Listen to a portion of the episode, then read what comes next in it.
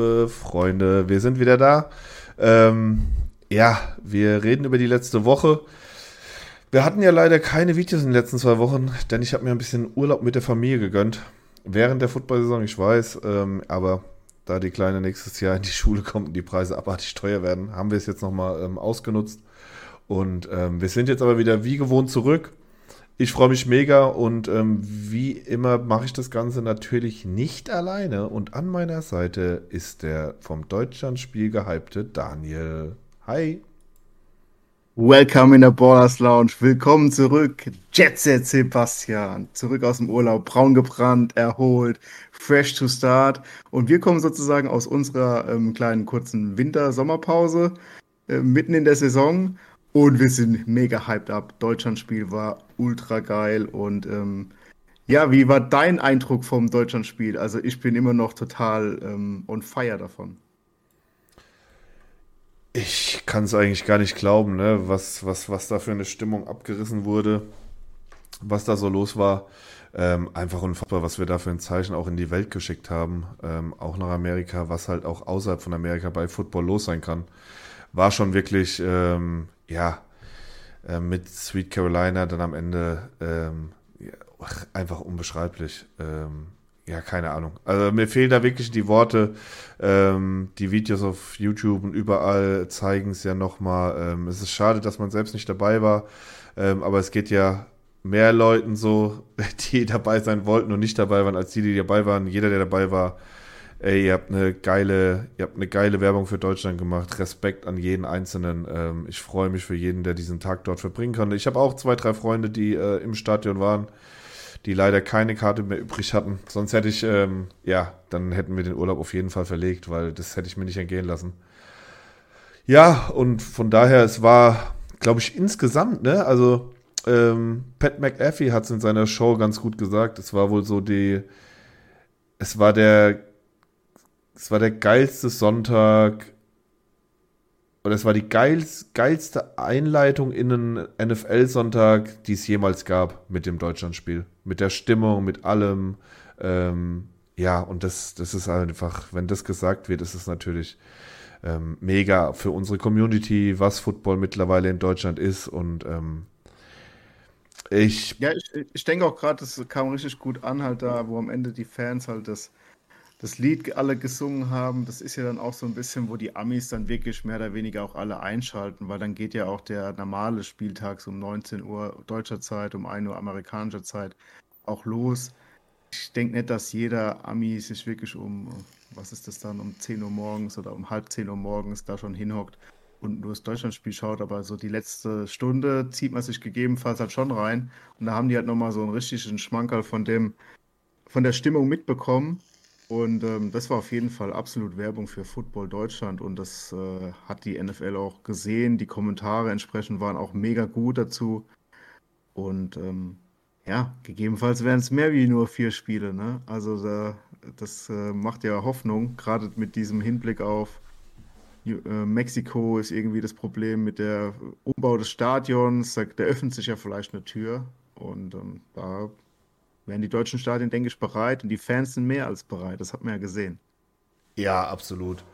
Ähm, ich bin mir auch sicher, dass wir nächstes Jahr zwei Spiele haben werden. Gerade weil das Mexiko-Game ja ausfällt, weil ja alles für die WM vorbereitet wird. Ähm, ja, war, war, ein, war ein verrücktes Wochenende, gerade als, als Deutscher. Ähm, war auch ein verrücktes Wochenende aus ähm, NFL-Sicht. Und darauf wollen wir jetzt auch, glaube ich, dann eingehen. Ähm, genug über ähm, Deutschlands Spiel und über meinen Urlaub geredet. Ähm, ich kann nur sagen, es ist arschkalt hier. Es macht äh, vom Wetter her absolut keinen Spaß, wieder hier zu sein. Gestern Morgen habe ich noch bei 29 Grad am Pool gelegen und habe mir die, die Sonne auf den ähm, dicken Bauch ähm, scheinen lassen. Habe mit netten Leuten mich unterhalten und äh, heute friert man sich schon wieder der Arsch ab. Das ist äh, wirklich absoluter Wahnsinn. Oh. Ja, Ey, und ey, was so Park gibt, ey, und wir wurden abgeholt, ne, vom Flughafen. Alles klar, normal kein Problem. Dann geht kein Ticketautomat bei der Ausfahrt. Jeder Ticketautomat sagt Karte ungültig. An dem ganzen Flughafen, Frankfurt, ne, einer der größten Flughäfen Europas. Kein Personal nachts, Also es ist wirklich kein Personal. Eine Dame, die mich an den Infoschalter schickt, wo du dann so per Skype mit jemandem verbunden wirst, ne?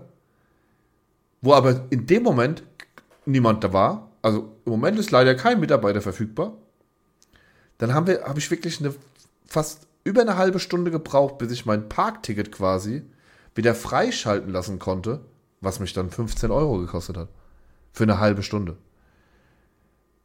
Äh, ne, ist jetzt nicht schlimm, aber es, es hat mich unfassbar aufgeregt. Und das war so meine erste Aktion wieder in Deutschland, wo ich gedacht habe, Alter, ich will zurück nach ja, Ägypten. Welcome to reality. Ich ja. will zurück nach Ägypten. Jetzt ist hier wieder, jetzt geht's hier wieder rund, ja. Da jetzt läuft es echt. Ehrlich, da läuft es geordnet, da gibt es solche Probleme nicht, da funktioniert alles. Ach, Wahnsinn. Also absoluter Wahnsinn. Ähm, Der Wahnsinn war auch zum Beispiel Justin Fields mal wieder. Ey, jetzt mal auf, auf, Daily Fantasy Justin und auf Fields. Fantasy Football zurückkommen. Justin Fields ist in Reality angekommen. In deinem Urlaub sozusagen, in den letzten zwei Wochen, hat er ja äh, insgesamt, ich glaube, 350 Yards äh, Rushing äh, in zwei Spielen. Ich glaube, seit Week, seit Week 6 ist er insgesamt QB1 nach Fantasy-Punkten. Ähm, das ist schon verrückt. Vor allem, wenn man bedenkt, wie diese Fantasy-Punkte entstehen ähm, die Frage ist halt, äh, darüber kommen wir dann in der, in der Preview für diese Woche, ähm, weil jetzt ist es so, jetzt hat er halt einen Preis, wo er genau diese Punkte abliefern muss. Und ich kann mir nicht vorstellen, dass er jede Woche einen Touchdown-Run von über 60 Yards hat, ähm, die ja dann einfach viel dazu auslösen. Ähm, aber dazu dann mehr in der Preview. Aber für diese Woche hat er auf jeden Fall gut funktioniert. Wir gehen mal rein, wir nehmen mal ein Bildschirm mit. Ähm, wie ist diese Woche gelaufen? Wir können ja mal kurz drauf eingehen. Ähm, Im 400k Spy Single Entry bin ich ähm, 325. geworden mit ähm, dem Line-Up. Hole ich euch hier mit rein. Mit Fields, Pierce, Pollard, Dix. Mooney hat leider gar nicht funktioniert. Ähm, Tony war sehr gut. Habe ich relativ aufgespielt. Ähm, ja, Kmet hat auch absolut abgeliefert und Landry hat leider komplett versagt. Ich habe halt gerade bei Landry und ähm, Mooney habe ich mir wirklich mehr erwartet dieses Wochenende, weil ähm, auch New Orleans ja eigentlich nur zwei Receiver hat. Aber ähm, ja, da ging halt gar nichts. Ne? Ähm, das passiert. Ähm, ich habe abgepaid zu der Cowboys Defense, weil ich gedacht habe, okay, gegen eine schwache Packers Line, Packers ähm, funktionieren nicht so wirklich. Ja, und dann war halt wieder mein absolut bester Freund, unser geliebter Cornerback, der sich beim ersten Touchdown direkt auf die Fresse legt. Ehrlich, ich hätte. Ich will dazu gar nicht viel Worte verlieren, aber als Cowboys-Fan ist es so deprimierend, wenn du eigentlich eine gut funktionierende Defense hast, aber du hast so ein Puzzlestück. Du hast ein Puzzlestück, das halt einfach so schlecht ist und ein guter Quarterback sieht es, nimmt halt dieses Duell immer wieder an und zack, macht Watsons Game seines Lebens. Ja, unglaublich. Ähm, beim 100k Spy sind wir 145. geworden. Auch da nehmen wir mal kurz das Lineup mit. Hier habe ich Trevor Lawrence gespielt, ähm, der auch absolut solide war. Ähm, Jacobs, Pierce, Kirk, wieder Mooney. Mooney war halt in, in, in vielen Lineups von mir, Tony auch. Und hier hat es mir einfach Ingram verkackt. Ne? Ingram war, äh, ach, war eigentlich gefühlt nicht auf dem Feld. Ähm, hier wären wir sonst sehr Hatte, weit. glaube ich, sogar einen Touchdown, der wurde Ey, ich, ich habe fast geheult. Ja, der, also, der, ja, er hatte einen Touchdown. Ja, und dann ja. war ähm, Illegal Man downfield, weil dieser O-Liner den Spielzug nicht gerafft hat und einfach quasi bis auf die Tribüne durchgelaufen ist. Die, du, und, und du siehst es. Weil das auch gar keinen Einfluss wirklich auf das, das direkte Player, da ist ein Foul natürlich, muss gepfiffen werden, aber in gewisser Weise hat es ja keinen direkten ähm, Einfluss auf den Catch. Ja, und du siehst, dass er einfach, er hat den Spielzug nicht verstanden. Du siehst die komplette O-Line, weiß, was passiert, außer er. Weil die komplette O-Line bleibt quasi nach einem Meter nach vorne, ne, wo sie nach vorne gepusht haben, bleiben sie, um einfach zu blocken. In, weil es war ja quasi diese, ähm, diese Option, diese Option Route. Und er schiebt seinen Gegenspieler einfach quasi durch die Endzone durch. unfassbar. Ja, ähm, hat auf jeden Fall, wäre nochmal wär noch auf jeden Fall ein paar gute Plätze nach oben gegangen. Ähm, von daher alles okay. Dann im 200er Spy sind wir 200 geworden. Hier auch wieder mit Fields, Pollard, Wilson, ähm, den ich diese Woche auch sehr oft gespielt habe.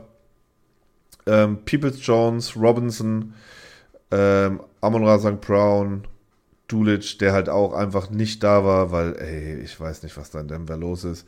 Und habe hier Double Tight End gespielt, weil Kelsey für mich kein Tight End ist. Ähm, kostet ja auch nicht wie ein Tight. Ähm, und dann kann man das mal gerne machen. Und hier leider auch wieder auf die Cowboys. Die hätte ich hier die Vikings die mit drin, so wie hier. Ähm, ja, wäre das alles ähm, deutlich besser gelaufen. Aber ich bin absolut zufrieden mit der Woche. Ähm, wir haben Plus gemacht, auch im Cash Hammer konnten wir einige für uns entscheiden. Ähm, das ist so das Wichtigste.